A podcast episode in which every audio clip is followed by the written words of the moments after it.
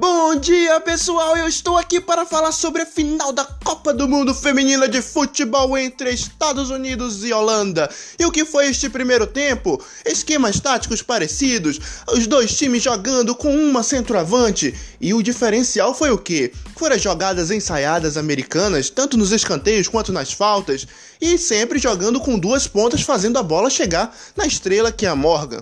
Quanto à centroavante holandesa, ela teve um pouco mais de dificuldade porque a marcação americana sempre ficou muito em cima. Mas no final do primeiro tempo, podemos observar que se a Holanda se empenhar um pouco mais e forçar um pouco mais as jogadas aéreas, talvez elas darão trabalho à goleira americana.